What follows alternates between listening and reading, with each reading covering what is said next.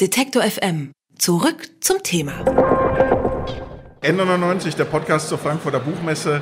Detektor FM, wir senden live von der Frankfurter Buchmesse und Sie können dabei sein. Einfach mal nachhören unter Detektor FM slash Frankfurter Buchmesse. Jana Hensel, bist du gern auf der Buchmesse?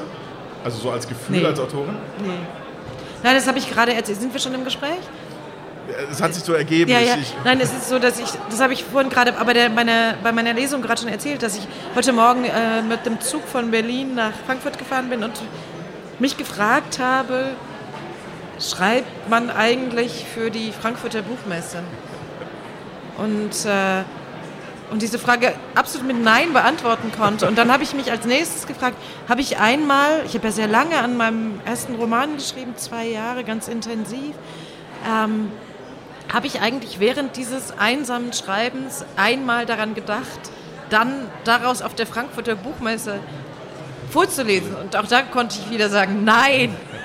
also dieser Ort hier, diese Frankfurter Buchmesse, ist der am weitesten entfernte Ort vom vom also von meinem Schreiben, den man sich vorstellen kann. Aber kannst du ihn trotzdem sozusagen, ist es trotzdem in Ordnung, dass er dazugehört irgendwo? Naja, das sagte ich ja, also während dieser Lesung gerade saß ich eben in dieser zugigen Ecke und dann war das ganz schön. Dann die Leute hörten zu und die Leute kauften hinterher Bücher und eine Frau sagte, sie hätten noch weiterreden können. Und das ist natürlich ganz schön. Und da kommen wir wieder dazu, ähm, was, hat dieser, was hat diese Frankfurter Buchmeister mit dem Schreiben zu tun für mich? Ich schreibe für Leser. Ich schreibe für Menschen, die hinterher mir dann schreiben und sagen, ich habe dieses Buch in einer Nacht durchgelesen oder sie hätten noch weiter reden können. Dafür, dafür schreibe ich. Du hast, bevor wir über dein Buch reden, über kein Land, du hast vor kurzem einen Text in der Zeit gehabt, einen Brief an Angela Merkel, den ich gelesen habe und ich habe Gänsehaut gehabt vielleicht auch über die Erzählung, weil man so nah dran ist, weil man plötzlich merkt, dass da jemand ist, egal wie viele Jahre du in der Politik arbeitest, dass du mit Situationen vollkommen überfordert sein kannst, dass sich Situationen auch so angehen. Ich fand es gleichzeitig auch äh, ja, ziemlich nah, dass du geschrieben hast, eben, dass du mit deinem Sohn dort warst und wie ihr das erlebt habt. Ihr wart in der Niederlausitz bei einem äh, sozusagen bei der Wahlkampfauftritt von Angela Merkel und, und im Prinzip sie ist ausgebuht worden und hat nicht reagiert warum hat das so in dir gearbeitet, dass du gesagt hast, ich schreibe ihr einen Brief? Also du hast ja nicht, nicht eine Journal oder ich habe es nicht journalistisch gelesen, ich habe es literarisch gelesen. Ja, das kann man sagen, es ist eine Mischform. Ähm, ich war auf diesem Wahlkampfauftritt in der Niederlausitz. Angela Merkel ist da ausgebuht worden von, von AfD und NPD-nahen Pöblern. Wir wussten, dass das während des Wahlkampfes in einigen ostdeutschen und auch westdeutschen Kommunen passiert ist. Ähm, es es kursierten davon aber nur so YouTube-Videos. Ähm, die Presse hatte darüber noch nicht groß berichtet. Im Gegenteil, man war immer noch so ein bisschen der Ansicht, dieser Wahlkampf hätte kein Thema. Und dann war ich in der Niederlausitz, ähm, eigentlich gar nicht, um direkt darüber zu schreiben, sondern um eine, wegen einer größeren Recherche. Und dann bekam ich eben hautnah mit. Und ich sah, dass Angela Merkel nicht reagieren konnte, dass es ihr nicht gelang, innerhalb von 45 Minuten darauf zu reagieren. Und dann fuhr ich mit meinem Sohn, der dabei war, nach Hause. Und äh, stellte mir im Auto die Frage, wie gehe ich damit um? Und, ähm, und ich wollte eben keinen journalistischen Text dazu machen. Ich wollte keine Leitartikel, Prosa verfassen, die gesagt hätte, oh, das hätten sie tun müssen, bla bla bla bla bla. Sondern ich fand, dieses, ich fand dieses, diesen, diesen Blackout von Angela Merkel in dem Moment sehr menschlich. Und ich wollte im Grunde genommen die Situation schildern. Und deswegen bin ich auf diesen Brief gekommen. Und genau, es ist so ein bisschen, wie du sagst, diesen, dieser Text war sehr erfolgreich. Innerhalb von ganz kurzer Zeit haben den wahnsinnig viele Leute gelesen. Es war mein erster viraler Hit. Mhm. Ähm, und das Interessante ist, dass mein im Grunde ein erfolgreichster journalistischer Text ein literarischer ist. Gleichwohl glaube ich, dass es eben nicht nur, es ist ein Text, der mit literarischen Mitteln arbeitet, der sich aber natürlich aus dem Wissen einer Journalistin speist. Ich habe in den letzten Monaten ähm, sehr viel zur AfD gemacht. Ich habe Texte über die AfD geschrieben. Das heißt, ich war auch da mit einem Phänomen konfrontiert, das ich, das ich sehr genau kannte. Wie ist es, wenn, wenn man sozusagen die mächtigste Frau des Landes der Welt. Äh, der, der, Welt, Welt, der Welt. Also im Prinzip, aber vor allen Dingen ein Politprofi, der, wo, wo du denkst, die kann mit jeder Situation umgehen, die hat jeden, jeden dummen Zwischenruf schon mal gehört. Wenn die nicht reagiert und ich habe schon so gelesen, es ist ja trotzdem falsch, nicht zu reagieren. Es ist total menschlich, dass sich das überfährt, aber eigentlich wünscht man sich ja eine Reaktion. Man wünscht sich eine Gegenrede, man wünscht sich, dass sie, sie muss ja nicht sagen, halt die Klappe, aber wie sie weiter. Wie, wie stark siehst du auch vor diesem Hintergrund als Journalistin, wie groß sind die Fehler, die wir oder die auch die Medien machen im Umgang mit Rechtspopulisten? Na gut, wir sind da eine lernende Gesellschaft, wir sind da lernende Medien. Nun hat es die AfD ins, in den Bundestag geschafft ähm, mit einem schockierenden Ergebnis. Hm, erstmal, was ich in, in der Niederlausitz erlebt habe und auch auf anderen AfD-Veranstaltungen, die ich gesehen habe, das ist Populismus, das ist diese Pöbeleien von Politikern demokratischer Parteien, das ist auch, das ist verbale Gewalt ähm, männliche verbale Gewalt, wie ich schreibe. Und auf diese Gewalt zu reagieren, ist etwas erstmal sehr Schweres. Das, ist, das sprengt unseren demokratischen Konsens. Das sprengt auch unser Selbstverständnis. Ähm, und was ich aber so dachte und deswegen ja auch in dieser Briefform an Angela Merkel aufgeschrieben habe, ich bin ja da so rumgelaufen auf diesem Markt und ich sah, ähm, dass sehr viele Leute nach Finsterwalde gekommen waren, um die Kanzlerin zu sehen, aus ganz friedlichen Absichten. Es war, eine, es war eine nicht kleine, aber doch überschaubare Menge an Pöblern. Und ich glaube, dass es gut gewesen wäre, sich an die Leute zu adressieren, die gekommen waren, um sie zu sehen. Weil ich glaube, dass gerade in diesen Räumen, ähm, in diesen ländlichen Räumen, dieser AfD-Diskurs im Grunde genommen ein Alltagsgeschäft darstellt. Und wir müssen die Zivilgesellschaft ähm, wir müssen die ganz normalen Leute, die dort leben, eigentlich motivieren, darauf zu reagieren. Und das tun wir am besten, wenn wir es vormachen, wie es geht. So. Ähm Glaubst du, es geht so weit zurück? Also, weil ich mich immer gefragt habe, wie sind die, so, die Menschen sozialisiert, ohne jetzt so pauschal darüber zu urteilen, die jetzt heute sozusagen, die sozusagen in der Richtung AfD marschieren Geht das zurück bis Rostock-Lichtenhagen? Geht das zurück bis Hoyerswerda? Also dass diese, diese Verquickung zwischen, ja, weiß ich nicht, wirtschaftlicher motivierter Fremdenhass, ist das, ist das eine Linie oder ist das was, was, es war ja dann lange ruhig, wenn man das so sagen, und, und ist jetzt wieder da, also wie Sie Ja, ich weiß nicht, ob es. Das ist eben die Frage, man muss sich das nochmal anschauen. Also, wir haben jetzt darüber viel diskutiert, wo kommt dieser Hass der Ostdeutschen her. Und, äh, und meine, also meine Einschätzung ist, dass es eben eben nur, nun zu einem sehr kleinen Teil ein Erbe sozusagen der SED-Diktatur ist, sondern die Leute, die heute auf den Marktplätzen stehen und pöbeln, das sind Leute, die sind in den 90er Jahren sozialisiert worden. Ähm, äh, in den 90er Jahren erinnern wir uns an Phänomene wie Rostock-Lichtenhagen, Hoyerswerda. Wir erinnern uns an eine, an eine konstant hohe, ähm, auch immer äh, äh, gewalttätige Ausländerhatz in Ostdeutschland. Damit hat sich ein Alltagsrassismus ähm, ähm, wie sagt man, ein, hat sich ein Alltagsrassismus manifestiert.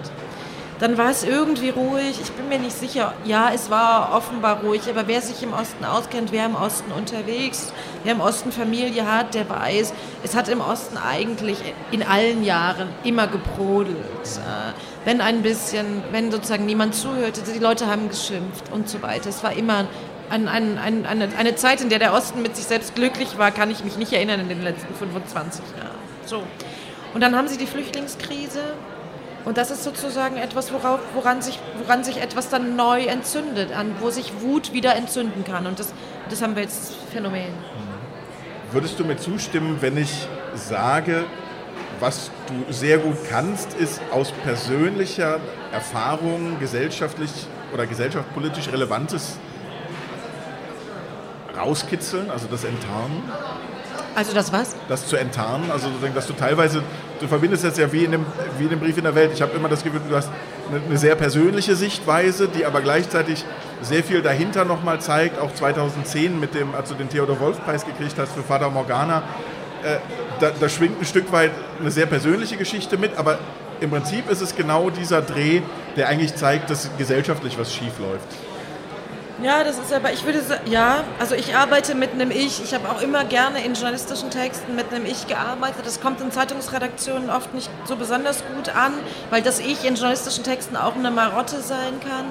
Für mich ist es aber immer eine literarische Figur gewesen. Das Ich, selbst das Ich in Zonenkinder ist eine literarische Figur, ähm, wie auch das Wir in den Zonenkindern eine literarische Figur ist.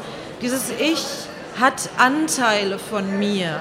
Es ist aber nicht deckungsgleich mit meiner Person. Es ist nicht hundertprozentig ähm, autobiografisch. Ähm, es ist irgendwie ein, es ist schon auch ein Ich, das ich konstruiere, das mir angemessen scheint für die Situation. Ähm, dieser Brief an Angela Merkel arbeitet ja auch, mein Sohn war ja dabei, es gibt also auch diese Kinderperspektive. Auch die Kinderperspektive ist eine quasi literarische, ist eine modulierte. Ähm, und das mache ich tatsächlich ja, um, um, um Texten Dringlichkeit, Authentizität zu geben, aber auch um sie zu verorten. Ich glaube, dass wir dass wir, wir müssen quasi reden über Politik, reden über Erfahrungen, über Prägungen. Wir müssen das verorten. Die Men also der Leser will jemanden hinter dem Text, im Text erkennen, weil nur dann tritt er selber auf. Also dann kann er sich selber, es ist wie man schafft so eine Plattform, auf der sich Leser und Autor begegnen können. Nervt es dich, wenn jetzt in Interviews immer wieder die Frage kommt, warum die erfolgreiche Sachbuchautorin und Journalistin äh, wie jetzt einen Roman schreiben musste? Ach so, annehmlich. Also ehrlich gesagt nervt mich an der Keinland ist jetzt vor zwei Monaten erschienen. Es gab sehr viel Presse, sehr viel schöne Presse. Nein, an dieser ganzen Keinland-Rezeption nervt mich überhaupt nichts. Ähm, es ist weder so gewesen, dass äh, man mich ähm, nochmal für die Zonenkinder ähm, abstraft oder whatever. Oder dass man, ich, äh, dieser Roman wird ja auch aus der Perspektive einer Journalistin erzählt. Äh, man hat mich jetzt auch nicht mich gleichgesetzt mit dieser Nadja-Figur. Nein, ich bin ähm, sehr happy mit der ganzen Rezeption.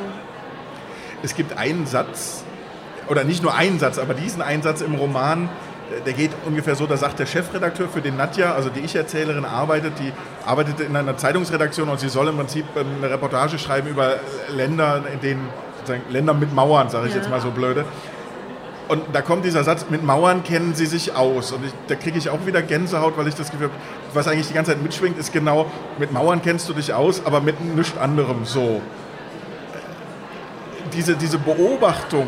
Aber was erzeugt ja, da Gänsehaut in ihm? Das finde ich ja interessant. Äh, ne, die, diese Nähe, die ich plötzlich habe, also oder, oder wie ich mich eigentlich fremdschäme auch wieder, weil ich die ganze Zeit so ein gesellschaftspolitisches Ding mitdenke, wie, wie verhalten sich Ost und West, also ohne dass ich jetzt äh, sage, der, der, Chefredakteur ist dezidiert ein Wessi, aber ich habe genau das, so ein Gefühl, also da, da, steckt in dieser kleinen Aussage steckt viel mehr drin, als nur diese Beziehung von den Zweien oder ja, wie ja, sie da ja, eine ausgewischt bekommt. Ja, natürlich, aber das ist etwas, also ähm wie gesagt, ich bin die Journalistin und habe jetzt meinen ersten Roman geschrieben. Und, ähm, aber natürlich, aber nochmal, Literatur ist ähm, anders als Journalismus nochmal verdichtete Erfahrung. Auch, also natürlich eine, eine, eine ausgezeichnete Alexander Osang-Reportage ist auch verdichtet. Aber Literatur verdichtet sich nochmal anders als Journalismus, ähm, weil er verdichtet sich einerseits und andererseits macht er sich weit. Also man kann schon auch diesen Satz nehmen, du, den du gesagt hast. Es ist ein kleiner Satz, es ist ein kurzer Satz, es ist ein prägnanter Satz und gleichzeitig ist er gleichzeitig genau und gleichzeitig ungenau. Er bleibt in dieser Assoziation. Was meint der Chefredakteur damit?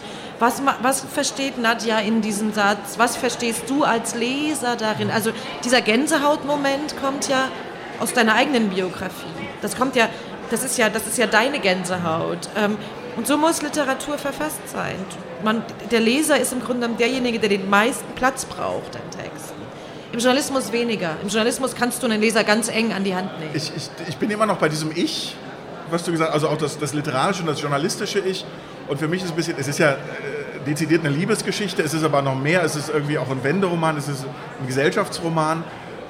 Aber ich bin, also sozusagen bei Max Frisch mit Montag, es gibt viele Geschichten, wo ich sage, äh, plötzlich ist da jemand, der, wo ich dann doch, auch wenn du sagst, du bist froh, dass niemand direkt gesagt hat, das ist doch hier die Nadja, das ist doch Jana Hensel, das ist, wir, wir übersetzen das, diese, diese Autobiografiefalle, aber trotzdem, dieses Montag habe ich im Kopf gehabt, aber Kannst du das verstehen? Also Montag ist für mich ein ganz wichtiger Roman und es hat, Montag hat mit, mit Kein Land insofern zu tun, dass es auch sich hierbei um, eine Liebes, um einen Liebesroman mhm. handelt und wo die Liebe gleichsam sozusagen Anlass das wird, nochmal alles zu überdenken, wer man ist und wer man war und was man in seinem Leben erlebt hat.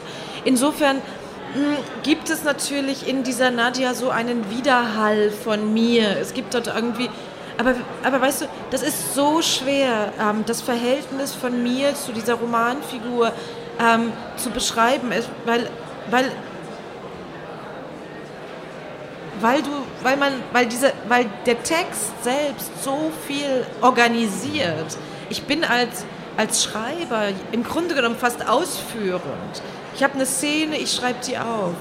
Dann, dann muss ich mich fragen, und welche Szene soll jetzt kommen? Das, das, das, das ist nie eine Szene, die vielleicht im Leben darauf gefolgt ist, sondern das ist eine Szene, die der Text in dem Moment verlangt. Es ist ein sehr dichter Roman. In zehn Kapiteln wird über ein Jahr zurückerzählt. Das ist eng miteinander verschraubt. Das ist nie chronologisch und trotzdem ergibt es am Ende einen Erzählbogen. Das ist alles Text. Da, da die Frage, wie, wie sehr bin ich Nadja, die fällt, äh, das ist wie ein Teppichknüpfen. Ähm, da ist die Frage fast, fast nebensächlich es ist ja eine Liebe, die scheitert, die vielleicht auch scheitern muss, weil sie so aufgeladen ist mit, mit Geschichte oder mit, mit, mit, schreckliche, mit schrecklicher Geschichte, mit, mit dem Holocaust oder mit der Shoah, mit, auch ein bisschen mit, mit der untergegangenen DDR und diesem Konflikt DDR-BRD. Ich habe die ganze Zeit gedacht, wenn man etwas sozusagen, wenn man Aufarbeitung betreiben will, jetzt nicht du im, Sinne von aufklärisch, aber wenn man was aufarbeiten will, gerade so etwas Schreckliches, womit kann man es denn dann nicht, wenn nicht mit Liebe? Absolut, absolut. Das ist, ja, das ist ja das, was Nadja auch ganz am Anfang sagt. Also, dass sie sagte, sie sagt ja so sinngemäß, ich dachte, mit Liebe schaffen wir das. Es ist die Liebesgeschichte zwischen einer jungen Journalistin, einem etwas älteren Juden, der nach der Wiedervereinigung nach Israel geht. Und das Interessante an diesen beiden Figuren, und deswegen wollte ich von ihnen erzählen, ist, weil die eine unglaublich hohe Anziehung haben. Es ist gar nicht die typisch deutsch-jüdische Liebesgeschichte, Täter-Opfer-Dichotomie. Das spielt gar keine Rolle. Es sind zwei Fremde, es sind zwei Menschen, die etwas verloren haben. Ähm, Martin ganz existenziell, große Teile seines, seiner Familie äh, im Holocaust und Nadja etwas, etwas Identitäres. Ähm, also es ist auch keine Opferkonkurrenz. Also die beiden Verluste stehen natürlich in keinem Verhältnis zueinander. Wir haben diese kleine Identitätsgeschichte und wir haben den großen existenziellen Verlust von Martin. Und trotzdem in dieser Liebe ähm, oder diese Liebe entsteht, weil es zwei Figuren gibt, die irgendwie ganz ähnlich auf diese Welt schauen. Und erst im Laufe der Geschichte, der Liebesgeschichte, im Laufe des Romans entpuppen sich dann oder werden eben dann auch die Zerwürfnisse erzählt und auch das Trennende dann erzählt. Aber ja, es ist eine unglückliche Liebesgeschichte in dem Sinne, dass aus beiden kein Paar wird. Aber es, sind, es ist eine intensive Amour fou, die à la longue nicht, nicht, zu, nicht zu einer Hochzeit führt, nicht zu einer Heirat führt. Aber ich weiß nicht, ob es ein unglückliches Paar ist. Nein, das glaube ich fast nicht. Also sozusagen das Prinzip Wachsen an der Liebe hat dann trotzdem Bestand, ja? Na, äh, also für diese Ich-Erzählerin, für die Nadja, ist es eine große, wichtige Erfahrung. Ähm, wie, wie auch diese Montauk-Episode äh, im Leben von Max Frisch einen Wendepunkt dargestellt hat das kann man für Nadja auf jeden Fall auch sagen. Für, diese, für diesen Martin, ist, der ist ein bisschen älter, der ist Mitte 50, der hat in vielem abgeschlossen in dem Moment, wo der auf diese Nadja trifft. Und auch für den reißt nochmal etwas auf. Es ist auch, es ist nicht nur eine Geschichte über Deutsche und Juden, es ist auch die Geschichte über Mann und Frau, Ost, West, über, über, das, über, eine, über eine Liebesbeziehung zwischen einer jüngeren Frau und einem älteren Mann. Also das sind alles Dinge, die, die da mit reinspielen. Und war das von Anfang an klar? Also wenn man sonst hat als Journalist, du hast zwar viele Bücher oder einige Bücher geschrieben, aber dann doch eben kürzere Texte auf eine Deadline hin, immer wieder. Wie, wie, schwierig ist es dann so quasi ohne, ohne Schreibanlass? Ist dir das leichter gefallen? Wie lange hat es gedauert? Ist das, ist, das, ist das ein freudigeres Arbeiten, weil man jetzt nicht irgendwie eine Vorgabe kriegt aus einer Redaktion? Oder? Also, ähm, liter, also ähm, literarisch zu schreiben ist etwas, also für mich unglaublich beglückendes ich glaube nicht, dass ich mich, ich erinnere mich an wenige Momente im journalistischen Schreiben, wo ich so euphorisiert war durch Dinge, die mir gelungen sind. Das ist natürlich etwas, was man auch im literarischen Schreiben dann feststellt. Der Journalismus ist eine relativ begrenzte Form. Natürlich gibt es ähm, große Reporter, die monatelang rumfahren können und recherchieren können, aber in der Regel ist der Journalismus eine, eine sehr begrenzte Form. Auch das kann Glück für, also der Brief von Angela Merkel hat so unglaublich viele Leser bekommen. So viele Leser hatten noch nie ein Buch von mir mhm. bekommen. Also auch das ist etwas Beglückendes. Aber ähm, das Glück des literarischen Schreibens ist intensiver, ja. N99, der Podcast zur Frankfurter Buchmesse.